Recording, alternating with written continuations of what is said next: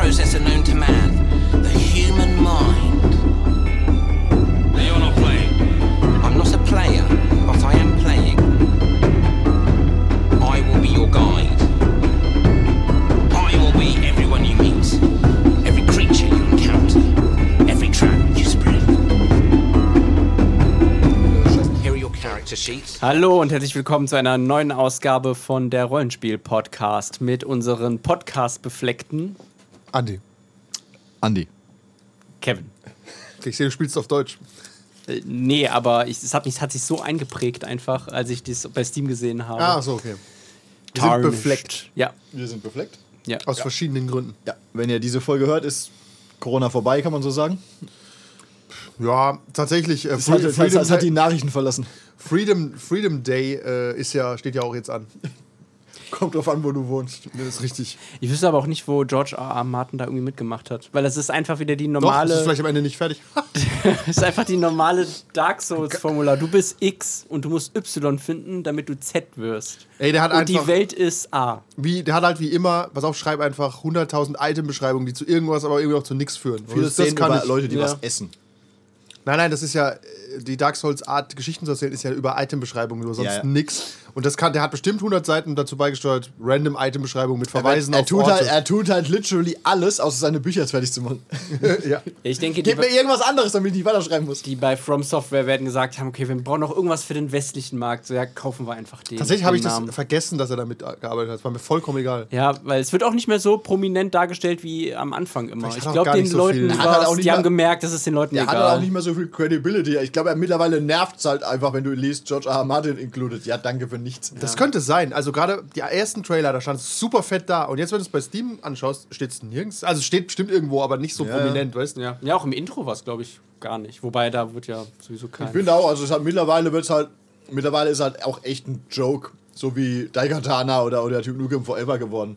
Ja. Also, bla bla bla bei George Martin ist halt mittlerweile ist nicht mehr so das Qualitätssiegel, wie es vielleicht mal war. Auf der E3 war es noch eins, nehme ich an. So zum Werbung, aber für Werbung im äh, Westen hat es anscheinend geklappt. immer gut, ja. Ja, läuft wie scheiße übrigens der Port auf dem PC, wollte es nur noch mal gesagt haben. für die, die ganze Welt. Könnte von. Square sein.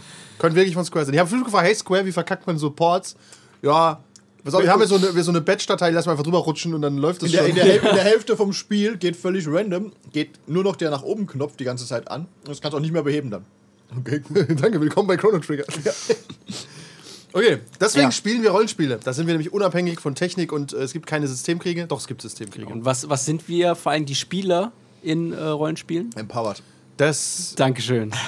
Eine schöne Wow. Überleitung zu unserem heutigen Thema. Die war nicht, die war auch nicht geforst oder so. Nee, gar nicht. Äh, wir könnten Nur, dass wir mal. wussten, über welches Thema wir reden. Was sind wir als Spieler? Helden? Zu viele Männer? ja. Also, genau, es geht heute um Play Empowerment, äh, wie man es. Weil man das äh, verhindern kann. Ja. Ah, Genau, als Spielleiter, ich hasse Play Empowerment. Kill them all. Aber man muss es irgendwie tun. Ja, nehmen wir mal äh, als Beispiel, damit es der geneigte Hörer verstehen kann, der nicht weiß, wovon wir reden. So, also alle. Ähm, was wäre denn ein Spiel, wo es keinerlei Player Empowerment gibt? Hero Quest. Auch wenn es kein Rollenspiel Kein ist. Rollenspiel zählt nicht. weiß. Du bist raus. Cthulhu. Tatsächlich stimmt das nur so halb, weil sie haben eine Push-Mechanik mittlerweile. Okay. Dann das alte Cthulhu. Das alte Cthulhu. Du, Ja. der Spielleiter, sagt dir, Bist jetzt tot. du bist jetzt tot. Du bist links abgebogen statt rechts, du Vollidiot. Ja. ja, sorry. Ja, denke ich auch. Sonst Oder Entschuldigung. auch klassisches Beispiel, du, der Player hat keine Power und ist nicht empowered, wenn er halt einfach einen Check machen darf, wenn er verkackt, passiert irgendwas. Wenn er halt Hans Würste spielt. Wenn man halt Hans. Das ist ja egal. Du kannst ja auch super gut sein und den Check trotzdem verkacken. Wie jeder Cthulhu-Spieler hast, ausweichen 80 und den kannst du theoretisch trotzdem verkacken. Das ist richtig. Und dann ist es vorbei, wenn du Pech hast. Dann macht's. Tot. Ist D&D Player empowered? Ich würde spontan sagen, nee, gar nicht. Aber vielleicht hast du irgendwelche... Vielleicht solltest du erstmal definieren, genau, was Play Empowerment Nö, nur fürs ist. Feeling erstmal. Wir machen das beispielhaft. Das DSA zum Beispiel hat null Player Empowerment, unserer Meinung nach. Weil da auch der Spieler Und somit ist es gesetzt. würfelst Ja. halt einfach. Und äh, Player Empowerment, okay, definieren.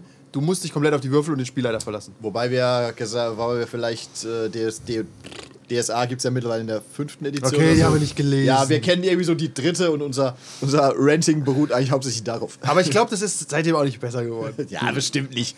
Prüft es nicht nach. Schreibt uns eine Nachricht Ja, bitte nicht. Oder auch nicht. Schickt's an jemanden, den es interessiert, irgendwie den DSA-Fanclub oder so. Ein Brief.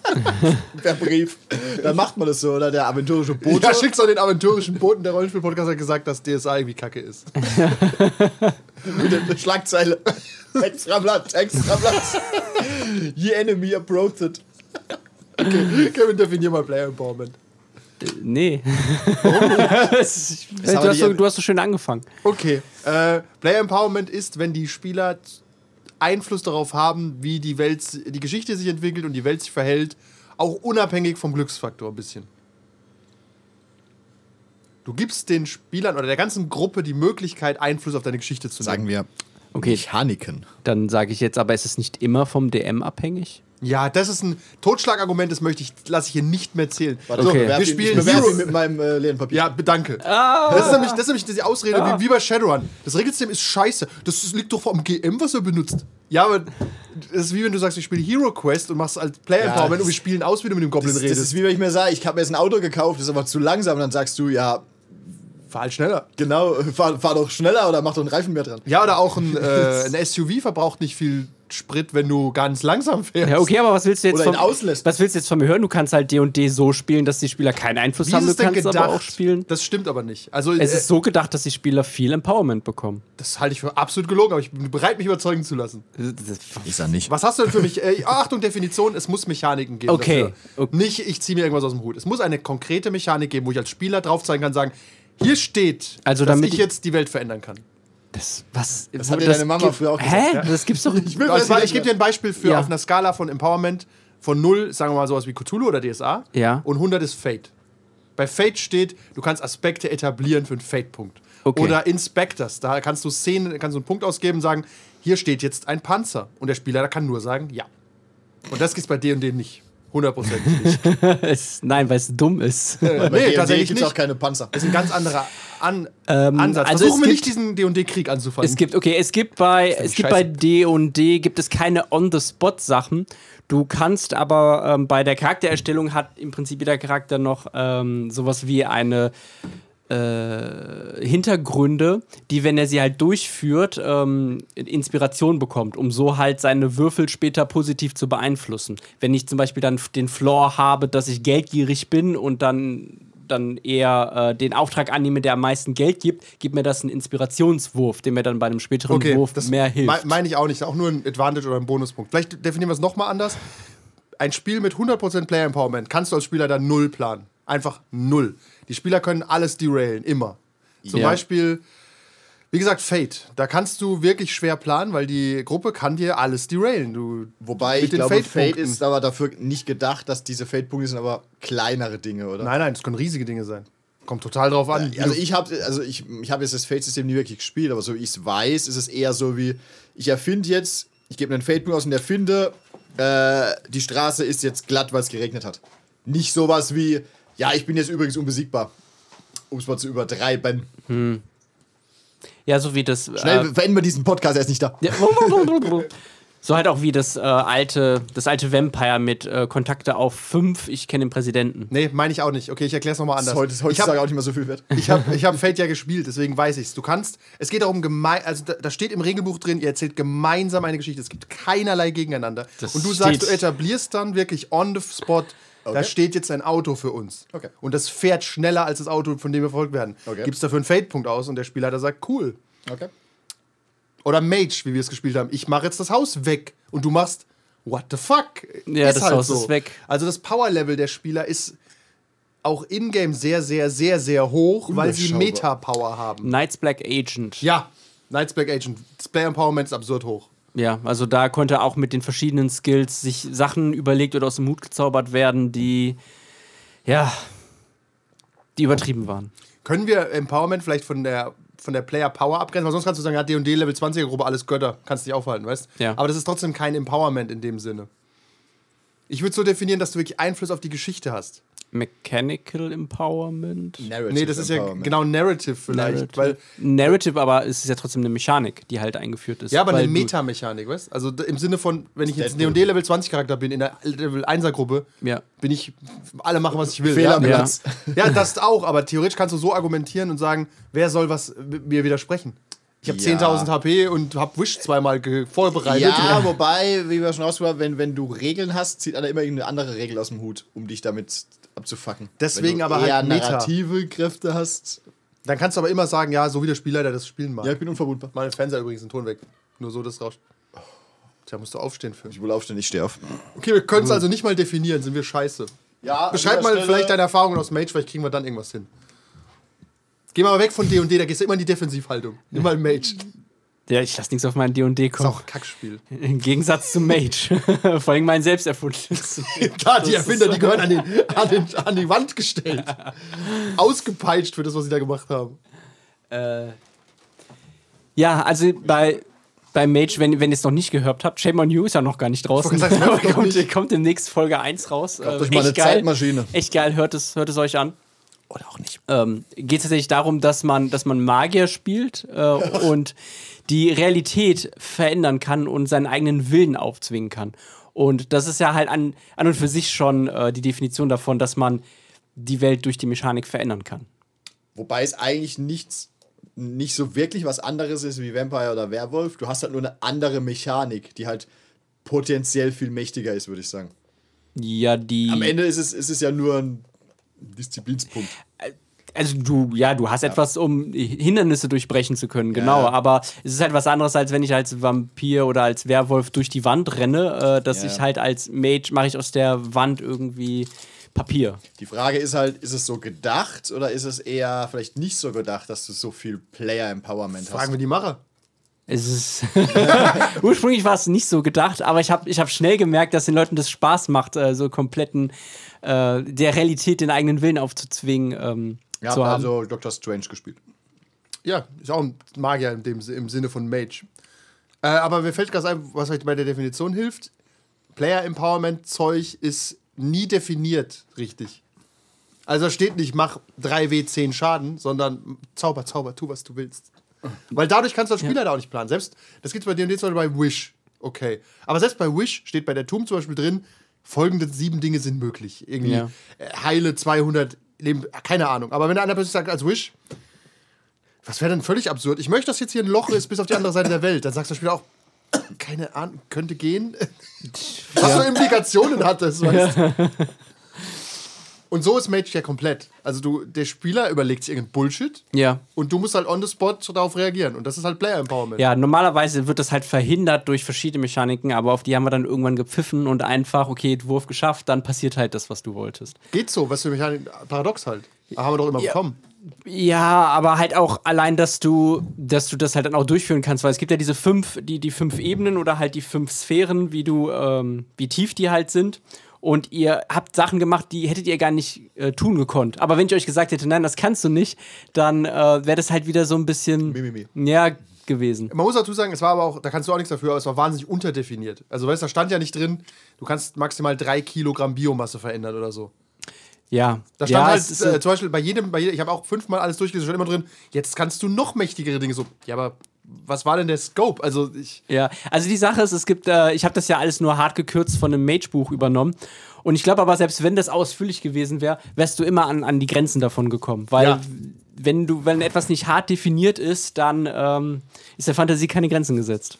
Ja, ich glaube, das alte Mage-Buch hatte noch so komische Regeln wie Meta, du kannst ein Kubikmeter Meta verändern oder Force, du kannst äh, XG-Kräfte auswirken oder so, aber dann, ja, Ja. wie, weiß nicht, was es jetzt tut in dem Fall, weißt du? Ja. Und vor allem, es stört halt auch den Spielfluss, ähm, habe ich gemerkt, dass wenn man jetzt jeden einzelnen Wurf genau begründet, äh, was jetzt gewürfelt werden muss und äh, warum das so ist und warum das nicht so anders ist, dann, dann wäre man nie richtig vorangekommen. Das hätte dann auch keinen Spaß gemacht. Ja. Wäre vielleicht, ist vielleicht auch einfacher, dann das Level von den Erfolgen also abhängig zu machen, einfach. Du hast nur einen Erfolg, du kannst halt jetzt keinen Wolkenkratzer Das haben wir aber auch gemacht. Aber selbst dann fehlt dir das Scope. Ich möchte Wolkenkratzer zu Papier machen und jetzt, wie viel Folge brauche ich? wir mal mehr 12? wie einen. 100? Ja, Ja. natürlich, aber Ja, aber weißt du, du, um da halt einen konsistenten Scope zu haben und ich finde, das ist Ja. äh, ein, zumindest ein Zeichen für Player Empowerment, wenn alles so völlig unklar ist. Ja. Oder, oder zumindest ein bisschen unklar manchmal, was die Kräfte angeht. Und die Kräfte auch ein bisschen Meta sind manchmal. Also du planst irgendwas und der Spieler kann halt durch die Wand in eine andere Richtung weglaufen. Das ist halt, okay. Das passiert ja bei, weder bei DSA noch D&D noch sonst wo. also, du brichst durch die Wand. Aber ja. Ja. Es gibt so ein paar Player-Empowerment-Sprüche bei D&D, wie dieses, äh, Dimensionsportal, aber das ist ja auch so genau geregelt, dass es irgendwie auch nicht so richtig ist. Also, du hast, du kannst ja dann nur dich irgendwie irgendwo anders hinbeamen, aber du kannst ja nicht die Welt verändern. Ich finde, Player Empowerment ist immer so ein, ich erschaffe ad hoc irgendwas oder schreibe die Szene mit. Ja. Weißt, also kollaborative Narration. Und das ist bei D&D zu 100% nicht der Plan. Sagen wir es Ja. doch mal. das steht Nennen, nicht im GM-Guide. nennen wir es- nennen wir es doch mal andersrum. Du wirst bei so Player Empowerment wirst du vom Schauspieler auf einmal zum äh, Regisseur. Korrekt. So ein es bisschen, wird ja. zu Impro-Theater ein bisschen, oder? Es gibt, es gibt den Zauber Tom Cruise und Respekt. aus seinem Schrank raus. Es gibt den Zauber Modify Memory. Mit der kannst du halt von einer Person in der letzten Stunde fünf Minuten äh, ändern. An das, was er sich erinnern kann. Das finde ich ein bisschen auch. Dennis Reynolds empfiehlt. Damit kannst du halt einen Redcon im Kopf von jemandem anstellen. Das finde ich, auch Empowerment. Ja, ein bisschen. Es gibt so genauso kleine Dinger. Ja. Aber zum Beispiel bei einem nicht empowerten Spiel weiß ich, fange ich bei A an und weiß ungefähr, wo du lang gehst. Also so ein klassischer Dungeon- oder Fantasy-Abenteuer, da weißt du schon, was passiert. Wenn die Spieler plötzlich beschließen, nö, wir gründen stattdessen eine Mühle und erschaffen uns Mühlenhelfer und keine, also so ein Bullshit, weißt Ja. Dann Player Empowerment führt auch zu schlechteren Geschichten teilweise, weißt Ja. Ich muss gerade überlegen, ehrlich gesagt, ob Neomancer Player Empowerment hatte Null. oder nicht. Eigentlich nicht, ne? Gar nichts. Wobei wir ja relativ frei durch die Checks waren, aber im Grunde wusstest du, was passiert. Korrekt. Du schaffst oder du schaffst nicht. Ist ja auch übrigens kein schlechtes Siegel, wenn Nee, du sagst, es nee. gibt kein Player Nee. Empowerment. Also Ich finde auch tatsächlich, ist, äh, ich glaube, Player Empowerment und mach, was du willst, ist auch oft so ein bisschen lazy. Ja, Also Das kann lazy wirken, weil sich einer keine Gedanken gemacht hat, wie stark irgendwelche Kräfte sind. Das haben wir bei, bei Unaussprechliche Kulte so ein bisschen gemerkt, wo es auch so ein bisschen unklar ab und zu war. ja, genau, da muss auch viel Handwaven dann. Ja. Ist halt vielleicht so eine Art, vielleicht sollte man es Involvement nennen? Ja, vielleicht Player Na- Involvement. Narrative Worldbuilding Und Involvement. Involvement kann schnell zu Empowerment und zu Overpowered werden. Die Spieler so. tendieren dazu, es sich nicht schwerer zu machen. Ja. Das stimmt schon. ja. Außer bei Kulte. The hell you say? Bei Kulte habt ihr, habt ihr es euch manchmal schwerer gemacht, aber einfach, weil es sich so ergeben ja, hat. weil es spaßig war. Ja, bei Paranoia übrigens auch. Ja. Oh, stimmt, Paranoia ist ein sehr gutes Beispiel, Player Empowerment. Ich habe die so lange befördert bei Paranoia, dass sie so eine hohe Sicherheitsstufe hatten, dass sie den ganzen Sektor verändern konnten. Und ich wusste nicht, wo das hinführt. Und ich bin auch nicht verantwortlich für, da, für das, wo es hingeführt hat. Doch. Wir, haben die, eine der, wir müssen eine der längsten Content-Warnungen aufnehmen für Paranoia, wenn das mal kommt. Mach die Zirkustür auf, wundert dich nicht, wenn die Clowns rauskommen. Das ist wirklich so. Äh, vielleicht können wir es so festlegen: äh, Player Empowerment ist, so eine, ist dann halt Involvement und die Geschichte wird dann gemeinsam geschrieben. Und meine These ist, dann wird die Geschichte immer auch ein bisschen shit. Das ist wie so eine, so eine Weiterschreibgeschichte, weißt du? ja. Ja, ja. Weil, And the handkerchief and Peter, you're not adding new information. tatsächlich, es kann auch nicht jeder. Du erwartest ja dann von deiner Gruppe, dass sie Spielleiter werden. Ja, so ein Ja. bisschen tatsächlich. Mit einem Spiel, wo sie sich vielleicht fünf Minuten in der letzten Woche mit beschäftigt haben, während du dich halt Ja. drei Stunden mit Aber du beschäftigt erwartest, hast. dass sie ein bisschen Spieler da werden, aber auch nicht zu sehr. Eigentlich. Sonst, sonst Und warum bist du ja noch da? Genau, aber ja, nee, das ist ja okay. Es gibt auch Du bist Spiele, nur wo als wo es Mediator irgendwann. Ja. Genau, du bist nur noch der Mediator. Also, so hartes Player Empowerment, da planst du gar nichts, sondern alle erzählen gemeinsam eine Art. Hast vielleicht so eine ganz, Impro. so eine ganz random Geschichte, aber vielleicht nicht. der Delta Green des Impossible Landscapes hatte auch äh, dann irgendwann Player Empowerment, als man ähm, quasi in dieser Stadt war und auch Dinge erschaffen konnte. Und das habt ihr auch links liegen gelassen, weil es einfach. Fühlt sich auch falsch an bei Delta Green. Und äh, da hatten wir wieder das Kommunikationsproblem. Wir hatten das schon mal, wo irgendwer uns irgendwie Offenheit gelassen hat. Ich erinnere mich gerade und wir haben es nicht gerafft. Liminal.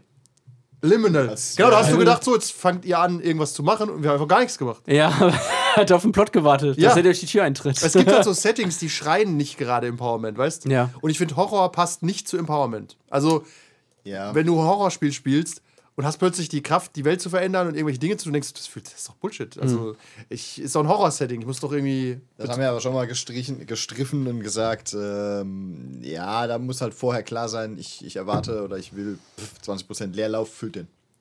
Genau, und das Finde ich auch völlig okay, wenn man es vorher weiß. Ja, ja, genau, wenn man es vorher weiß, ja das ist dagegen. quasi der Involvement-Raum. Ja. Wenn Was- du halt Dungeon crawlen gehst, denkst du auch nicht, wenn der Spieler sagt, jetzt, ich habe heute nichts vorbereitet, macht mal ein äh, Laientheater. Ja. Bei der Tomb hättest du heute gar nicht reingepasst. Ja. So, ihr werdet Ja. jetzt. ja, das ist auch ein sehr straight, narrow äh, Abenteuer, die Tomb. Ja, Da wenn du die nicht straight spielst, dann bist du in zwei Jahren nicht fertig. Also, wir sind schon schnell gewesen, haben trotzdem 15 Abende gebraucht.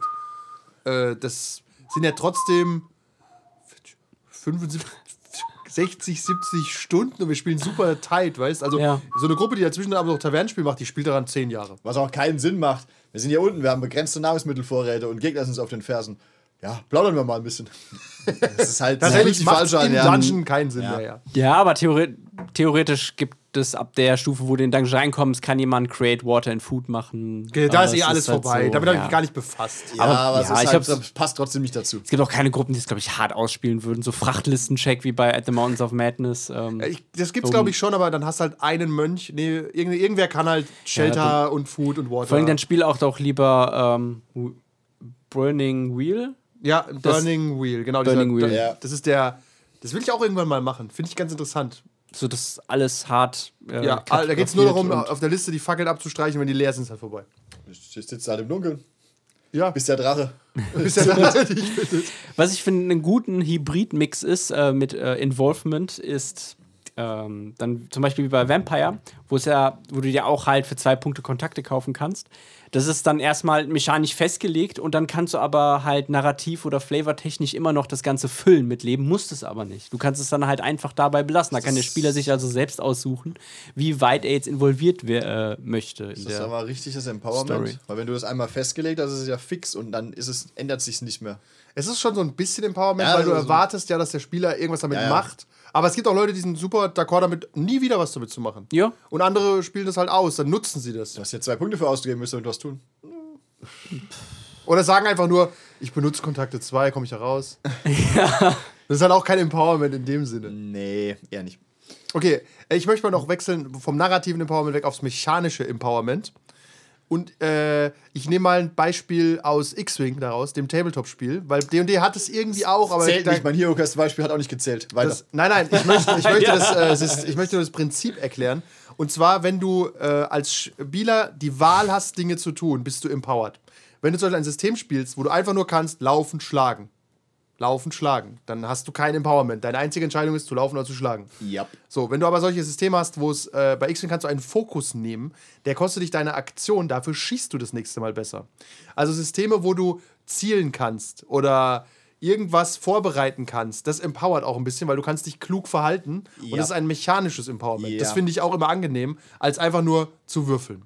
Und um zu D&D zu kommen, DSA, ich finde auch zum Empowerment gehört, dass man die Würfel selbst würfelt, aber das ist ein rein, reines Feeling, kann ich nicht begründen, aber ich mag es nicht getroffen zu werden, wenn ich nichts dafür kann.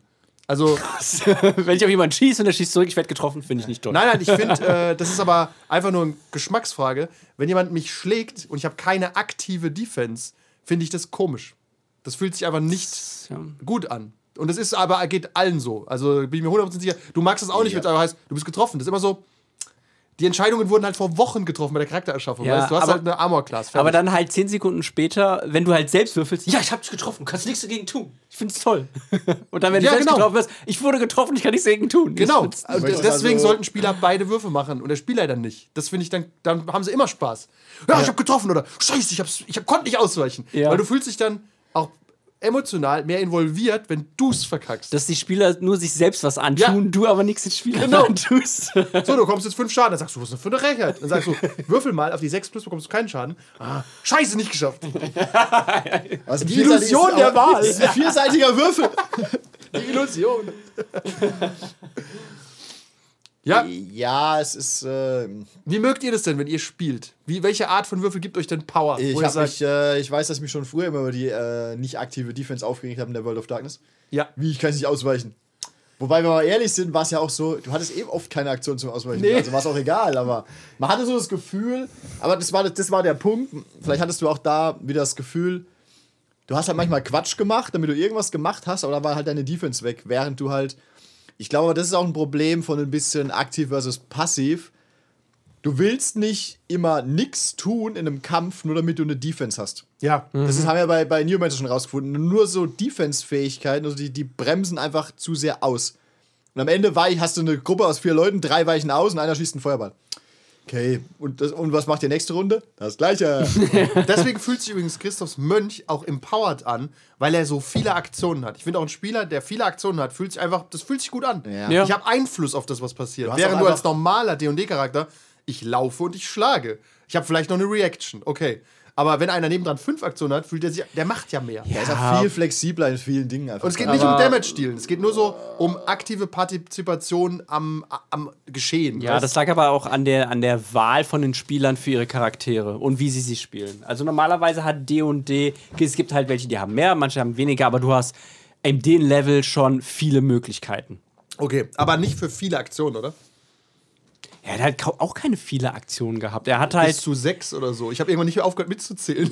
ja, weil, okay, er konnte dann halt viel machen, aber die Kämpfe gingen halt nie so lange, dass er haushalten musste. Das Weil- stimmt. Weil normalerweise musst du halt dann auch, hast einen begrenzten Repertoire an dieser Aktion und irgendwann sind die aufgebraucht und dann stehst du halt auch blöd da. Aber weil, weil er wusste, vielleicht auch, dass die Kämpfe nicht so lang gehen, haut halt immer am Anfang alles raus, damit ähm, Ja, aber trotzdem, ist, ich wollte nur als Beispiel, da fühlst du dich empowered. Ja. Das ist einfach, wenn du aktiv was tun kannst. Das ist auch die lange Diskussion. Wir haben damals Werwolf alt gespielt, haben wir Werwolf neu gespielt. Passive Defense als Spielleiter-Sicht ist doch scheißegal. Die Fähig also du, die Prozentzahl ändert sich nicht, aber ich verstehe es als Spieler. Du hast nichts, was du machen kannst. ja. Und das ist schrecklich. Ich, ich, will, Ja. ich will da halt wieder ein anderes äh, Nicht-Rollenspiel-Beispiel bringen und zwar Warhammer Tabletop. Also, das ist ja dann wirklich das Fairste, weil du musst erst, ich treffe, ich verwunde, der andere muss halt verteidigt oder hat einen Rettungswurf oder sonst was. Okay, und dann kriegt er halt den Schaden. Das ist Clunky as fuck, aber empowered. Es ist halt, ja, das ist halt empowered, aber das macht auch keinen Spaß, wirklich. Ja, aber doch, du, dadurch, dass du die Rüstungswürfe selbst machst, fühlt sich's fairer an. Ja, und wenn Ja. So, du, okay, ich habe halt eins, zwei gewürfelt. ja, und wenn du gegen Henry, Henry Cavill spielst, geht's. Dann ist in Ordnung. Mir fällt noch ein Beispiel ein, wo sich das unfair anfühlt. Ähm, denk an Computerspiele, Hitscan-Gegner sind immer dumm. Also Hitscan-Gegner sind Gegner, wenn du die siehst, machen die dir Damage, du kannst nichts dagegen Aber bei machen. Cyberpunk so, wenn du die, wenn die Hacker äh, Overheat. Oder bei Doom äh, die Shotgun-Guys im Gegensatz zu den Imps. Ja. Ein Imp schießt einen Ball, ich kann mit Skill ausweichen. Ein Hitscan-Gegner, der trifft dich, Ja. vorbei. Ja. Iron Fury hat nur Hitscan-Gegner oder ganz viele davon, weißt du? Weiß gar nicht mehr. Wenn die dich sehen, Schaden. Oh, egal wie gut du bist. Und das ist immer so, das fühlt sich nicht nach, das fühlt sich aber nicht richtig an. Ja, es ist eigentlich, Ja. es wirkt eigentlich, ist eigentlich nur das, um dich runter zu grinden. So gesehen. Genau. Und deswegen finde ich Systeme, wo du aktiv was tun kannst, immer besser, aber gleichzeitig ist es auch clunky. Deswegen habe ich keine Lösung. Also, wenn alle Spieler jetzt bei dir noch einen Paradewurf hätten, wie bei DSA, dann dauert jeder Kampf ziemlich genau doppelt so lang. Ja, plus Waffenvergleichswert.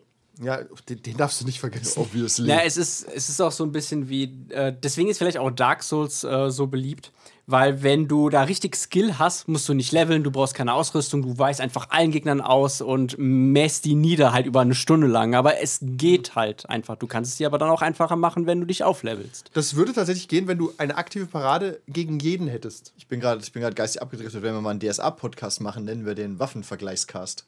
Habe ich gerade beschlossen. Warum? Weiß nicht.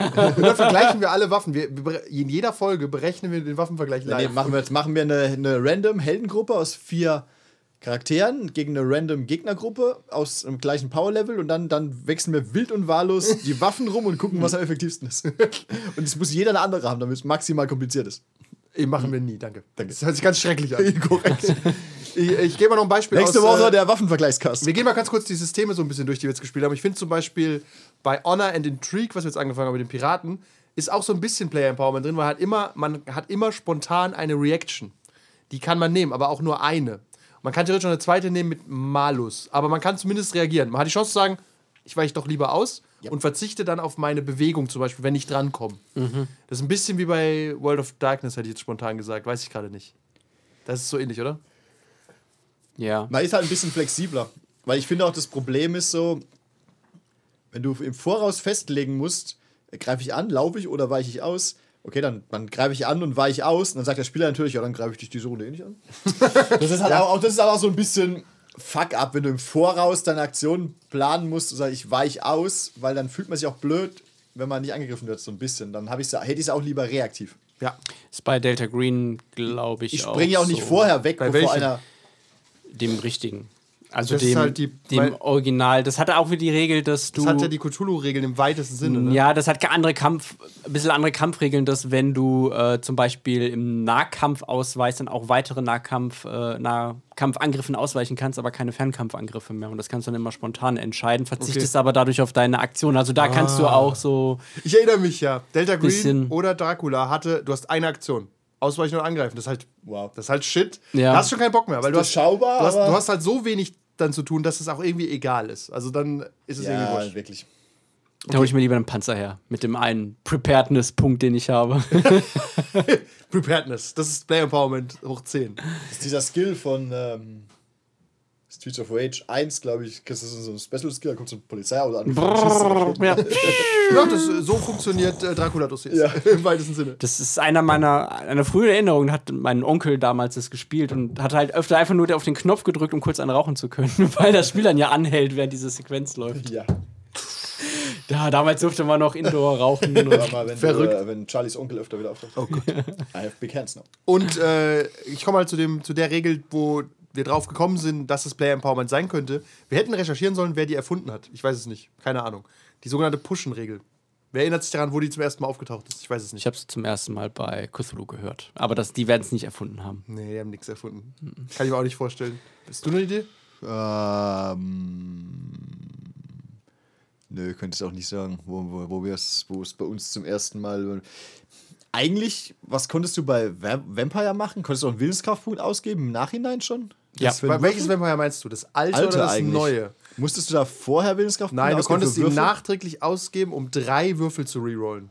Das ist ja auch schon so ein bisschen. Ja, es also ist- sehr, sehr light und eigentlich auch sehr regeltechnisch und nicht narrativ, aber im Grunde auch schon so ein Ja, bisschen. auf jeden Fall, um Pushen zu erklären, man, sagen wir mal, verkackt seine Probe. Ich renne von einem Dach zum anderen und ich versuche zu springen und ich schaff's nicht, dann kann ich pushen. Jetzt ist das grundlegende Problem beim Pushen, bei dem Dachbeispiel.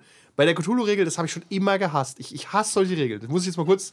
Da steht dann, Old wenn- man ranting. du darfst jetzt pushen. Okay, was bedeutet das? Wenn du es jetzt nicht schaffst, wird's noch viel schlimmer. Ich spring doch aber schon von einem Dach.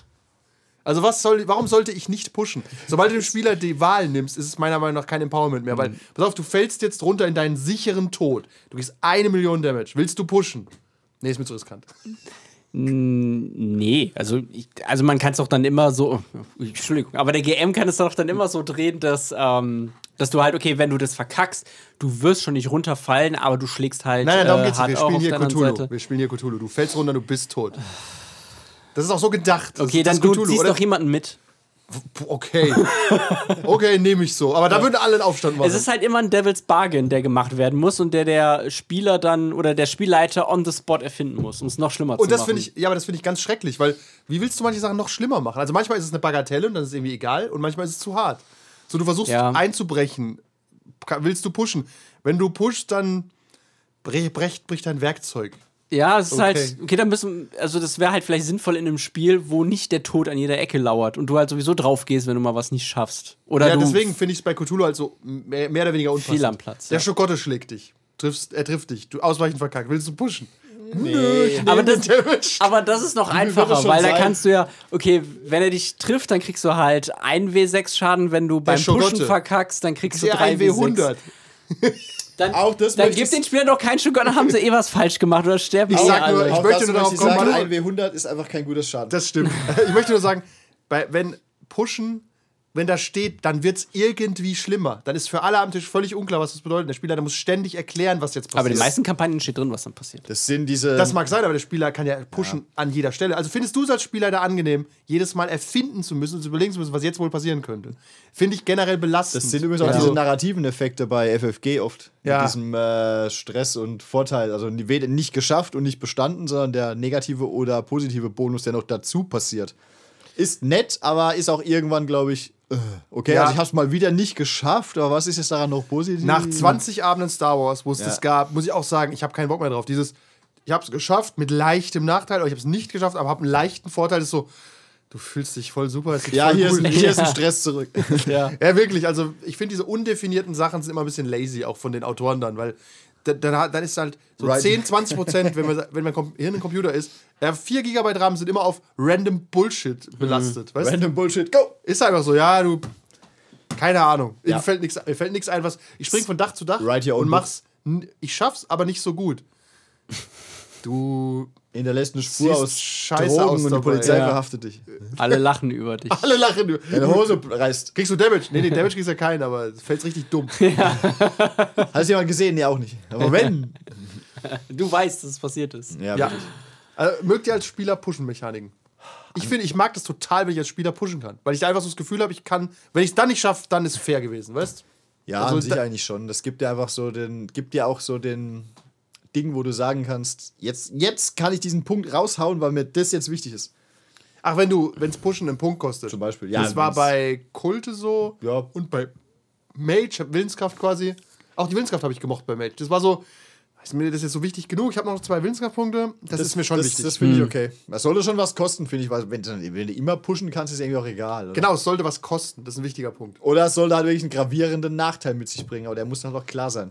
Dass du sagst, ich muss keinen Punkt ausgeben, aber wenn du das jetzt pushst und nicht schaffst, passiert halt was Schlimmes. Aber das ist dann halt wieder abhängig vom Spielleiter. Aber wenn weil, eh, wir um, weil, ja, um zu dem Beispiel vom Dach zurückzukommen, wenn du halt runterfällst, passiert eh schon was Schlimmes. Du bist von der Gatling getroffen. Was soll denn jetzt noch schlimmer werden? Ja, gut, okay, das stimmt. Wenn du zum Beispiel bei, dann wären auch so Popol-Systeme, dann gibst du den auf jeden Fall ja aus. Ja. Aber zumindest muss der Spieler jetzt nichts aus den Fingern sagen, was noch schlimmer wäre als tot. Ja. Sondern mach, verwalte du deine Ressourcen. Dein nächster Spieler. Charakter stirbt sofort. du musst den jetzt machen, dann werf ihn weg. Ja, deswegen die Alien-Push-Mechanik zum Beispiel, wenn du pushst, kriegst du einen Stresswürfel dazu. Yes. Da pushst du zum Beispiel ungern bei so kleinem Shit. Ja. Also sowas wie, Der Typ neben dir stirbt, willst du ihm helfen?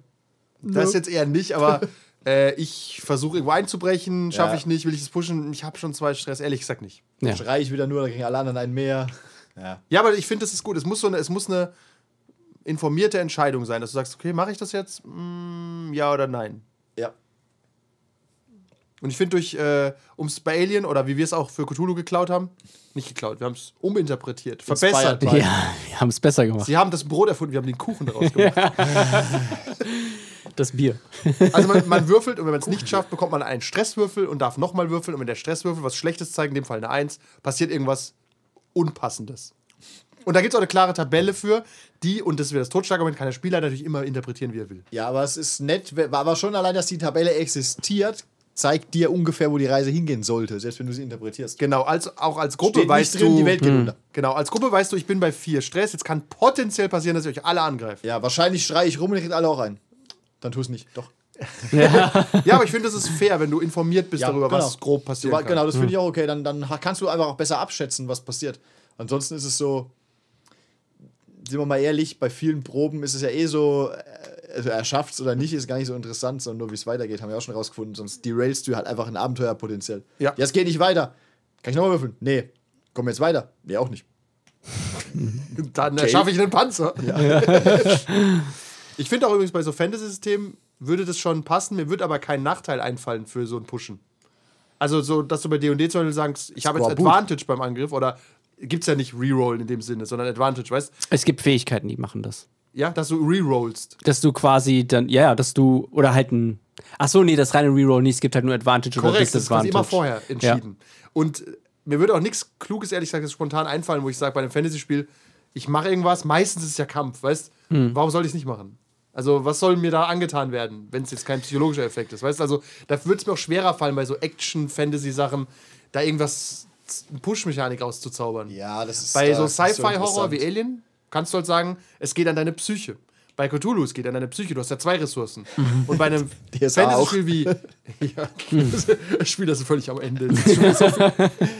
Ich will einfach nur sterben. äh, du findest Kräuter, würfel mal auf Kräuterkunde, ähm, aber Kräuterkunde Klugheit, Myanor. Klug, Klugheit, Klugheit und. Ähm, Ja, aber du hast Kräuterkunde nur Aventurien, du kennst dich in Myanor gar nicht aus. Kann, heißt, darfst, du, ja, frisst jetzt diesen, 12. du frisst jetzt diesen äh, myranorischen Fliegenpilz und gehst. Alter, tot. Das ist gerade ein bisschen random DSA-Bash, aber ist okay. Entschuldigung. Um auf zurückzukommen, Nee, zurück zum D&D-Bash. äh, würden wir zum Beispiel eine Pushen-Mechanik als Homebrew überall empfehlen? Weiß ich nicht, keine Ahnung. Nö. Okay, danke für diesen Hinweis. Aber ich finde es grundsätzlich okay, selbst wenn es vielleicht nur so einmal pro Abend ist, dass du weißt, einen Wurf habe ich, wo Oh, ich das kann, mag ich auch. Das finde ich auch. Den, hey, den benutzt übrigens mein Der- der geheimes. Wissen des Spielleiters. Nee, jeder guckt den immer an und behält ihn bis zur letzten Sekunde. Ja, Ja. klar. Ich grad, haben wir dafür ein Beispiel? In der, in der letzten Sekunde stellst du fest, es kommt kein Kampf mehr. Scheiße. Ich hatte früher oft diese Fate-Punkte mit dem Reroll bei so Homebrew-One-Shots. Da ohne, äh, die Leute hatten sie immer bis zum Schluss und saßen drauf wie müde auf ihren Eiern. Ja, das war, als, als die Leute bei D&D äh, den Inspirationswurf äh, oder Die noch nicht geschnallt haben, so, dass er halt auch nur 10 Minuten hält. Die, die Leute hätten ihn bis nach, Der- abends nach Hause genommen, einfach. Im ja, Bett noch Da wird drauf Kuss auf die Stirn und hingelegt. Deswegen, wie oft du an diesen Inspirationswurf erinnern musst, weil die haben den da liegen und wissen, der ist da, aber benutzen den nicht. Ja, und, und selbst als ich dann mir noch extra die Fähigkeit genommen habe, dass der nicht weg ist, wenn du die Probe dann trotzdem verkackst, der wird nicht benutzt, der wird nicht angefasst. Weil Das- bei Star Wars war das auch so früher, weil da haben wir auch gewusst, wenn du ihn ausgibst, kriegt ihn ja der Spieler da praktisch. Und das wolltest du nicht immer. Aber Ja, das genau. ist eigentlich das falsche Rangehen. Eigentlich sollten sie ja flohen. Tatsächlich ist das ein Problem. Ich finde, alles, was mit Ressourcenverwaltung zu tun hat, das spielt da so ein bisschen mit rein, dieses Player Empowerment. Spieler sitzen gerne einfach random auf ihren Ressourcen. Ja, also auch bei jedem äh, Rollenspiel am Computer. Also ich beende das Spiel immer noch mit tausenden äh, Heiltränken Aber und du beendest selten Gegenständen Spiele, weißt und, und halt an Sachen, wo ich sage, okay, die kann ich für später kann ich das benötigen. Wer weiß, der Endboss wird vielleicht härter. Ja. Bei Cyberpunk, ich habe ich hab jetzt das Spiel durch. Was habe ich denn so im Inventar? Waffen, Muni und einen Haufen Aschenbecher und Spielkarten, weil, ich die, weil ich die nicht gecraftet habe. Ja, aber es ist halt so, du, du Spieler geben ungern Re- Ressourcen aus, die sich nicht automatisch auffüllen. ja. Und selbst die, die automatisch vollgehen, nicht so gern. Bei den Fortune Points finde ich ging's. Bei dem Piratenspiel hast du Fortune Points. Und die Fortune Points geben dir plus zwei oder ein Würfel extra? Äh, ein Würfel extra. Oder nachträglich plus. Ja. Genau, und das ist auch so ein Beispiel für Player Empowerment. Alles, was du vorher entscheidest, ist immer so, äh, das mache ich nicht. Das ist ein Börsenspiel. Aber wenn sie dann würfeln und die 8 haben und sie brauchen die 9, dann geben sie gerne einen Punkt aus. Ja, dann, dann kannst du aber auch abschätzen. Ja. Hast du auch diesen Glücksfaktor ein bisschen eliminiert. Genau, deswegen ist das, finde ich, auch Player Empowerment in dem Ja. System sozusagen. Ich habe fünf Fortune Points, ich brauche die neun. Das sollte klappen. Also selbst wenn es nicht klappt, kann ich halt zwei, drei Punkte ausgeben, dann klappt's. Weißt Ja, vielleicht muss man auch sagen, das Player Empowerment ist ein bisschen, du schaltest den Glücksfaktor aus oder machst ihn deutlich kleiner. So wie bei Knights Black Agent. Ja, im, im Grunde ja, wobei das natürlich auch schlechtes Design ist, wenn du die Probe von vornherein schaffen kannst. Die aber- drei, ich gebe drei Punkte aus. Ah, nee, zwei. Tatsächlich, ich muss empirisch sagen, dass Player Empowerment Kevin bricht. Das, weil, aber es lag auch daran, dass wir nicht einschätzen konnten, wie hart die Player Empowerment sind. Und bei Knights Black Agent ist es wirklich so, Das ist kein Kampagnensystem. er sagt quasi vorher, die, pass auf, du willst in diesen Panzer einbrechen. Die Schwierigkeit, muss er mir jetzt sagen, vier. Dann sage ich, ja, vier Punkte habe ich. ja, gebe ich drei. er, ja, ist halt so. Mach ich drei. Also, wir mussten gar nicht würfeln, Ist halt auch oder? irgendwie- Nur im Kampf. Ist halt auch irgendwie dappig. Ja. Gen na, genau genommen nicht, weil das sind Profis. Weißt also, richtige Ja, Profis. ja, aber wenn du halt gar keinen Glücksfaktor hast, ist es halt auch ein bisschen langweilig. Du hast halt nur einen Ressourcenverwaltungsfaktor. Du kannst es nicht dauernd machen. Okay, aber auch das führt möglicherweise dazu, dass du das dreimal machst und dann stehst du da und kannst eine Probe nicht schaffen am Ende. Was passiert dann? Ich meine, das System ist ja davor, für vorgesehen, vermutlich, dass es dann in irgendeine Richtung weitergeht. Aber in einem anderen System stehst du dann da, ja, ihr könnt jetzt die Probe nicht schaffen und dann. Nee, nee, du schaffst jede Probe immer eigentlich bei Knights Black Agent. Selbst wenn du es auf Null hast, Ja. deinen Wert, darfst du trotzdem den Punkt ja schaffen. Da gab es irgendeine Mechanik für. Ja, du darfst ja würfeln trotzdem. Genau, du kannst es ja das schaffen. stimmt. Du, du musst nur, wenn du den Punkt noch hast, gar nicht würfeln teilweise. Also quasi Ja, du musst nicht. vor der Probe sagen, wie viele Punkte du ausgibst, die auf diesen 1W6 genau. addiert ja, und, werden. äh, genau, die. Schwierigkeit ist 5, dann gebe ich halt 4 aus, dann habe ich es geschafft. Ja, okay. Und du darfst aber immer würfeln. Also, und auf Okay. einer 6 schaffst du es halt eh immer. Okay, gut, ja. Ja. Ja, Das ist übrigens das Problem bei ähm, Cthulhu Hack, was wir uns angeschaut haben. ist das skaliert mit der Gruppengröße? Nee. Das heißt, wenn du sieben Leute hast, ist es. Unspielbar. Ja. Die kaufen die Welt. Ja. Also niemand kann sieben Knights Black Agents aufhalten. Selbst Dracula nicht. Die sind sowas von prepared. Ja, ja. Oh, äh, was war denn prepared? Erklär es mal ganz kurz wegen Play Player Empowerment, weil es gab nichts, was, was dümmer war als prepared.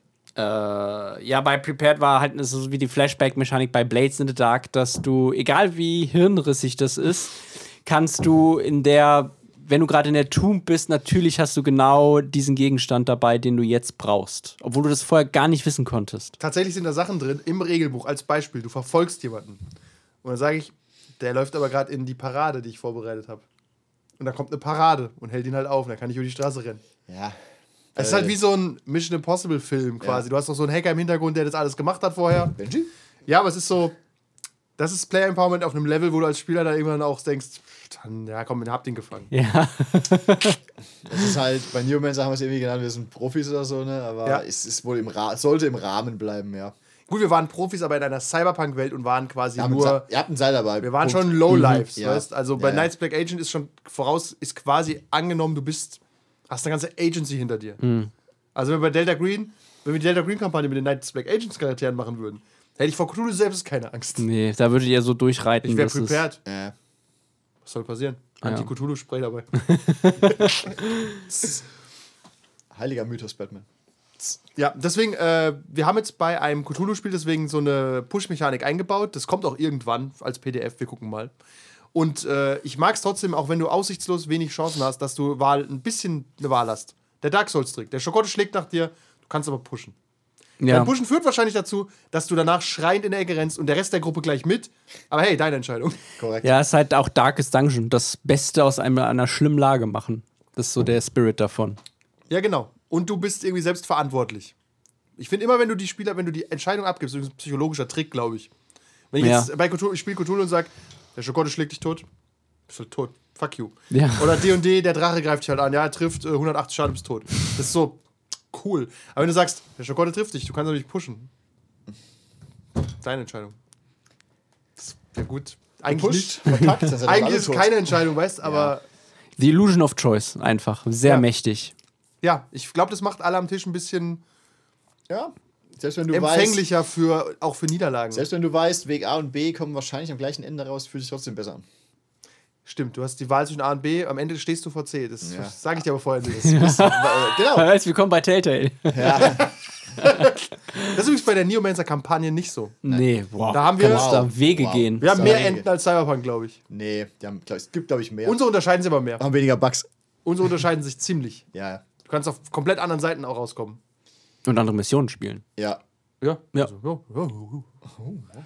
Ich überlege gerade, wo wir Paranormality gespielt haben, wart ihr auch ziemlich empowered, weil äh, ihr konntet auch problemlos zum Beispiel durch eure Skills auf einen Friedhof einbrechen und die Leiche ausgraben, womit ich jetzt nicht am ersten Abend übrigens gerechnet hätte. Ha. Das ist so, sobald man den Leuten eine Sandbox gibt, in, denen sie sich, in der sie rumlaufen können, Mhm. musst du damit rechnen, dass sie dann rumlaufen. Ich glaube, der Schritt zum Foltern ist nicht mehr weit. Der, der Folterschritt? Der Ich weiß Folterschritt, nicht, da ist ja. eine, wir haben Sozialpädagogen dabei. Da gibt es eine Die wird das, die wird das, Podcast die wird, die wird das gut rationalisieren können. Das Foltern. Ja. Ich bin, meinst du, da wird gefoltert? Auch in der, in der Rückblende, wo ihr alle 12, 13 Ja. ja klar, weil wir mal D&D spielen, foltern wir. Ja, da, wir, oh, das ist kein Foltern, das ist nur Necken.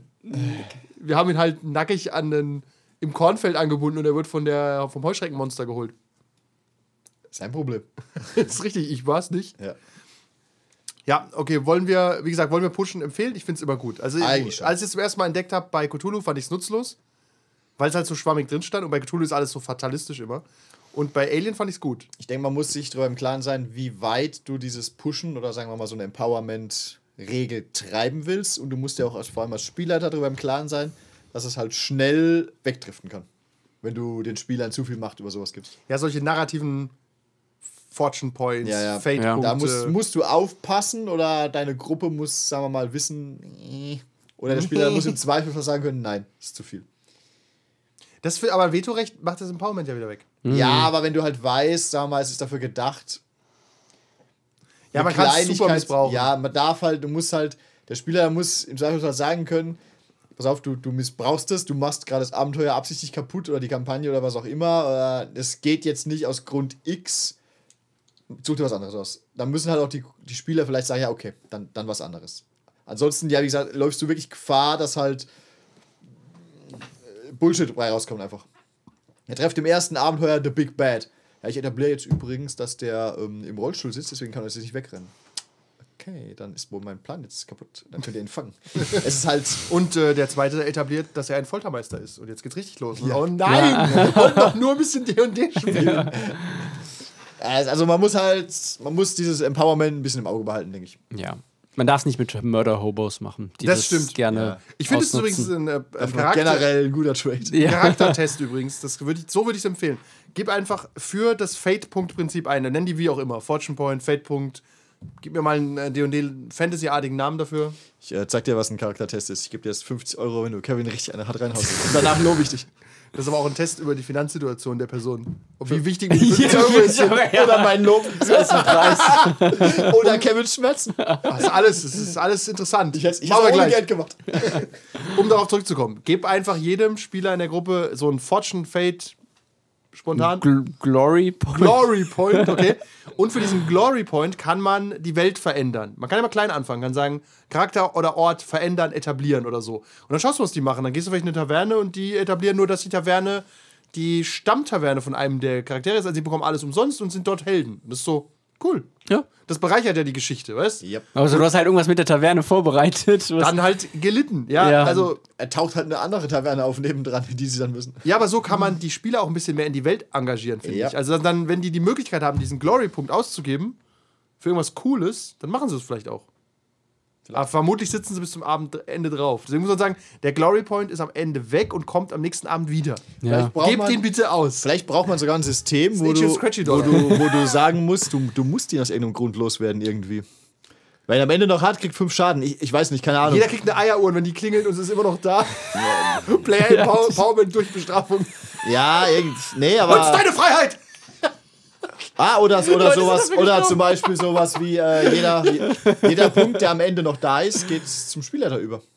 Oh, als äh, Horror Point. Ja, Was weiß ich, keine Ahnung, ja, aber sowas. Dann dann, geben sie am Anfang gleich aus, haben, äh, ich habe ein Brot und äh, auf dem Brot ist Käse. Ja, aber irgend sowas. Tatsächlich. Ich habe es noch nicht genau durchdacht, Ja. aber Es ist halt schwer, Leute zu involvieren, die nicht involviert werden wollen. ja. Ja. Aber so weiß, testet man das. Wenn du eine Gruppe hast, ich hätte zum Beispiel Gruppen, wo ich sagen würde, die würden den einfach nicht ausgeben. Die haben gar kein Interesse, die Welt zu verändern. Die wollen einfach nur darin rumrennen. Wo einfach die Welt nur brennt. Und es gibt andere, die würden es schlimm missbrauchen. Wir zeigen auf keinen Namen, weißt du? Nee. Aber in der D&D-Gruppe zum Beispiel wüsste ich, dass es zwei Leute hart missbrauchen würden und zwei würden nicht dran denken. Nee. Ja. Mensch, ich bin auch in der D&D-Gruppe. Ja. Ja, sagen wir mal, einer missbraucht es zu 100%, einer vergisst es zu 100%, weißt du? Ja. Und dann ist ja okay, dann weißt du, Ich glaube, ich weiß, von wem ihr redet, aber ich sag's nicht. ja, aber dann weißt du, in der Gruppe brauche ich das Ja, Prinzip ja. nicht, weil die wollen nicht empowered werden. Die, die würden es nur missbrauchen oder gar nicht genau, das benutzen. würde nur zum, zu, deinem, zu deinem wirklichen Nachteil gemacht Ja. werden. Oder zu dem Nachteil der Geschichte. Und der Spieler, der es missbraucht, Aus hat schon genug Bullshit-Gründen. Aktionen, habe ich gehört. Richtig.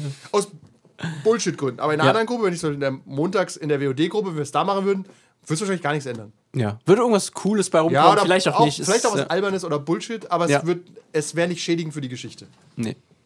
Und wenn wir es zum Beispiel bei der Paranoia-Gruppe gemacht hätten, das wäre das, als ihr Macht hattet, wurde es abwegig. Das war äh, Player Empowerment durch Beförderung. Und bei der Kulte-Gruppe hattet ihr es im Prinzip ja auch die Möglichkeit, Dinge zu etablieren.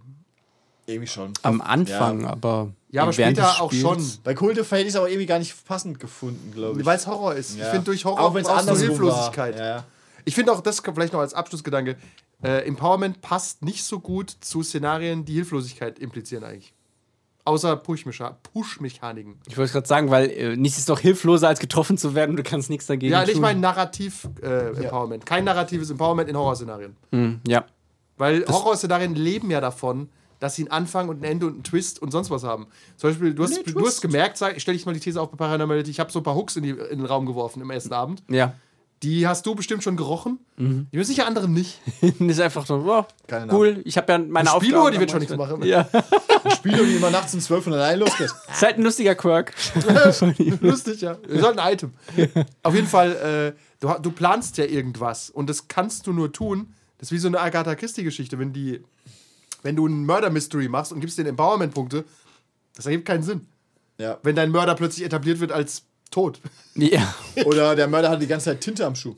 ja. Ja. Ja, ich gebe meinen Feldpunkt aus, der Mörder hatte Tinte am Schuh. Ja. Bitte alle mal die Schuhe. Ja, oder ich etabliere, dass ich, ich kann Leute am Geruch unterscheiden wie ein Hund und riech an der Leiche und weiß, es war der. Ja. Das sind so Sachen, wenn es Ja. zu kreativ wird, brauchst du nichts mehr planen, weißt Äh, laut Klappentext ist Invisible Sun Superplay Empowerment. Wollte ich, schon, äh, wollte ich vorhin schon sagen, ja. Oh, das stimmt. Ich kann mir schon vorstellen, das ist so Player Empowerment. Du setzt dich einfach nur hin und am besten ziehst du einen Dübel durch und dann geht's los und alle erzählen davon, wie ihre Charaktere Bücher sind, die als Kopf ein weiteres Buch haben. Während Ja. an ihren Händen äh, keine Bücher sind, sondern kleine Tintenfässer. Kleine Tintenfässer. Deswegen können sie sich nicht umarmen, weil sie sonst ihre Schrift Und deswegen ist es ein ganz trauriges Ja. Volk. Wow. das ist deep. Und das spielst du? Nein, ich spiele ihre schlimmsten Feinde. Für ihre schlimmsten Feinde eine, ein ähm, Papierzerschredder. Okay. Richtig. Ich bin die Altpapiersammlung. Ja, ich muss. Wir sollten es mal spielen, einfach um es gemacht zu haben. aber Ich weiß nicht, was da vor sich geht. Ja, ich will also- keine 99 Euro dafür ausgeben. Tut mir Aber leid. 99 Euro sind besser als 300. Für die Original. Also für das Originale? Das PDF, glaube ich, sind 99. Ja, das Und, PDF sind äh, 99. die Packung mit allem sind mit dem ganzen 300. Scheiß. Ja. ja aber aber das auch zu nee. viel. Ich, Also, für 99 lasse ich drüber reden. ja, 300, nee. Ich befürchte nämlich auch, es ist viel fubar. Ja. noch ein Beispiel für Play Empowerment, wo ich es auch nicht haben will, narrativ. Wir wollen ja irgendwann die äh, Nerlato-Tab-Kampagne spielen. Das, was soll ich da mit Player Empowerment? Weißt du, das ist eine durchgestylte Kampagne. Ja. Mit tausenden NPCs, mit Handlungssträngen, mit Dingen, die im Hintergrund passieren, wenn da jetzt einfach einer irgendwas etabliert, was da komplett nicht reinpasst, das bricht ja komplett die Immersion Es auf. dürfen keine Pakete mehr über Kontinente geschickt werden. Ja, er etabliert eine, einen globalen Lieferstopp. Ja. Können keine Flugzeuge mehr abheben für vier Wochen. Ich habe keine Ahnung, was das mit den Szenarios macht, die danach kommen. Weißt? du? Also, Ja, ja. äh, dann muss alles per Schiff passieren. Ich weiß es nicht. Aber da können so Sachen passieren, das, dann kannst du ein ganzes Szenario wegschmeißen. Ja. Während so eine Push-Mechanik kannst du ja haben, damit sie dem Schokotten halt einmal entkommen. Meine Güte. Kommt der nächste und holt sie. Der nächste Schokotte. Ist eh alles nur eine Illusion, dass du das überlebst. Das ist eine Illusion, dass nur ein Schokotte da ist. Ja, haben wir noch ein Fazit? Äh, ich glaube, meins vorhin war schon gut, das Fazit. Ja, aber übertreib nicht. Finde ich gut. Und meins wäre, testet's mal aus, gebt allen den sogenannten Glory Point, äh, Copyright Pending von Kevin. Er kann, weil Glory-Punkte werden am Ende des Abends in Horrorpunkte oder Nackenschellen umgewandelt. Ja. Beim Rausgehen kriegt jeder, der seinen Glory-Punkt nicht ausgegeben hat, eine Nackenschelle. Nicht sinnvoll ausgegeben hat. Nee, das ist wieder unfair. Okay, weil das ist wieder subjektiv dann. Ja, und die wissen nicht, wann, wann der Abend endet. Mach immer unklar, wann der Abend endet. Manchmal um 10, manchmal um 11, manchmal um halb 11. Nach der Pizza. Nach der Pizza, Abend endet, Nackenschellen. Bis nächste Woche. The Rules, ich habe nicht, hab nicht mal Pizza bestellt. Es ist noch nichts zu essen. Das war der Twist heute. Bist du in BDSM? Nee, ich habe eine DMD-Gruppe, die verprügel ich einmal die Woche. Sehr meta. Ich habe keine Pizza bestellt, ihr müsst jetzt trotzdem drei Stunden hier bleiben. Ihr bleibt jetzt hier. Das war der Twist. Ihr kassiert jetzt eure Nackenschelle. Das ist Horror. Ja, und da muss auch werden, wenn sie ihren ausgeben, willst du wirklich deinen Punkt dafür ausgeben? Nee, hast recht. Okay, Abend vorbei. Ich hier, ich hab, es gibt keine Pizza, ich habe hier nur, Genau, der ich Abend hab hier kann noch auch Blumenkohl starten. gekauft. Abend, jetzt machen wir weiter. Nächster Abend, eure Glory-Punkte. Tatsächlich finde ich, finde es kein so dummes, wenn man das anders nennen würde.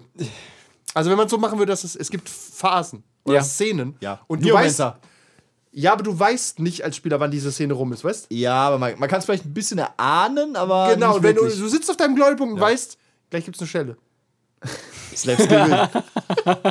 Ich würde vielleicht keine Schelle nehmen. Ich sag doch nicht wann. Es gibt doch, es gibt doch auch so Schockhalsbänder. Oder so ein Nagel in den Stuhl. Wenn er aufs Klo geht und zurückkommt und sich setzt. Ja, okay, das sind keine offiziellen Tipps von uns. Nein, also Aber ich finde, äh, Glory-Punkte finde ich eine gute Idee. Wir können über den Namen nochmal drüber nachdenken. aber ja. ja, Nackenschellen verteilen. ja, verteilt mehr Nackenschellen. Generell, nicht nur im Rollenspiel, auch privat. Das würde übrigens Auf der Arbeit. Äh, unsere Ja. neuen Spieler ziemlich überraschen. Finde ich gut. Ich verteile erstmal bei allen neuen Spielern Nackenschellen nächstes Mal. Und alle tun so, als wäre es völlig normal. So, ja, legen so den Kopf auf den Tisch. Das war schon damals unsere erste Idee, wenn wir jemandem neu Rollenspiel beibringen, so alle Kutten anziehen und irgendwie ein halbes Hähnchen opfern. Oder eben den Arsch versohlen. Mit, so einer, mit so einem Paddel. Ja. Und alle so, ja, ja, das gehört dazu. Und dann gibt es mehr XP. Ja, am Anfang immer so ein bisschen andeuten, so am Anfang des Abends, oh ja. Oh, oh, ich, oh, ich sitze schlecht im letzten Abend. So wie, so wie gerade jetzt. Also hab- in, in, other News, Ja. wenn mal einer mit uns spielen will vor Ort. Wir haben, wir haben einen Haufen Nackenschellen, die verteilt werden wollen. Ja, und Paddel. Und Paddel. Darfst ja auch so Nackenschelle oder Paddel. Ich habe letztes Mal schon von der Nackenschelle konnte ich, aber ich konnte auch nicht, nicht gut sitzen. Ich nehme die Schelle.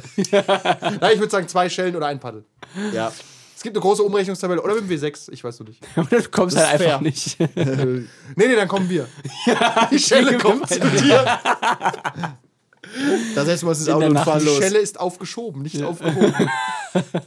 Kann auf der Arbeit kommen. Sie haben ihren 12 Uhr Termin. Wer kommt denn? Der Rollenspiel-Podcast. Oh, Scheiße! mein Schellenkonto ist zu hoch. Da Ja. wird, da wird mal ein paar Abbuchungen gemacht. Okay, an dieser Stelle ist unser, Ja, Fazit, aufhören. Ja. unser Fazit wurde bereits gesprochen. Wie immer bleiben wir schwammig und sagen ja, aber nicht zu sehr, was perfekt zum Thema von Player Empowerment Nagelt passt. uns nicht drauf fest. Macht wie es wollt, ist mir egal. Das Schell- war Kevins raus. Schlusswort zu allem. Ja, macht's Andi. gut. Macht's besser. Andreas, Kevin. Kevin, Andi. Andi, Andreas, Nackenschelle. danke. Später. That's all, folks.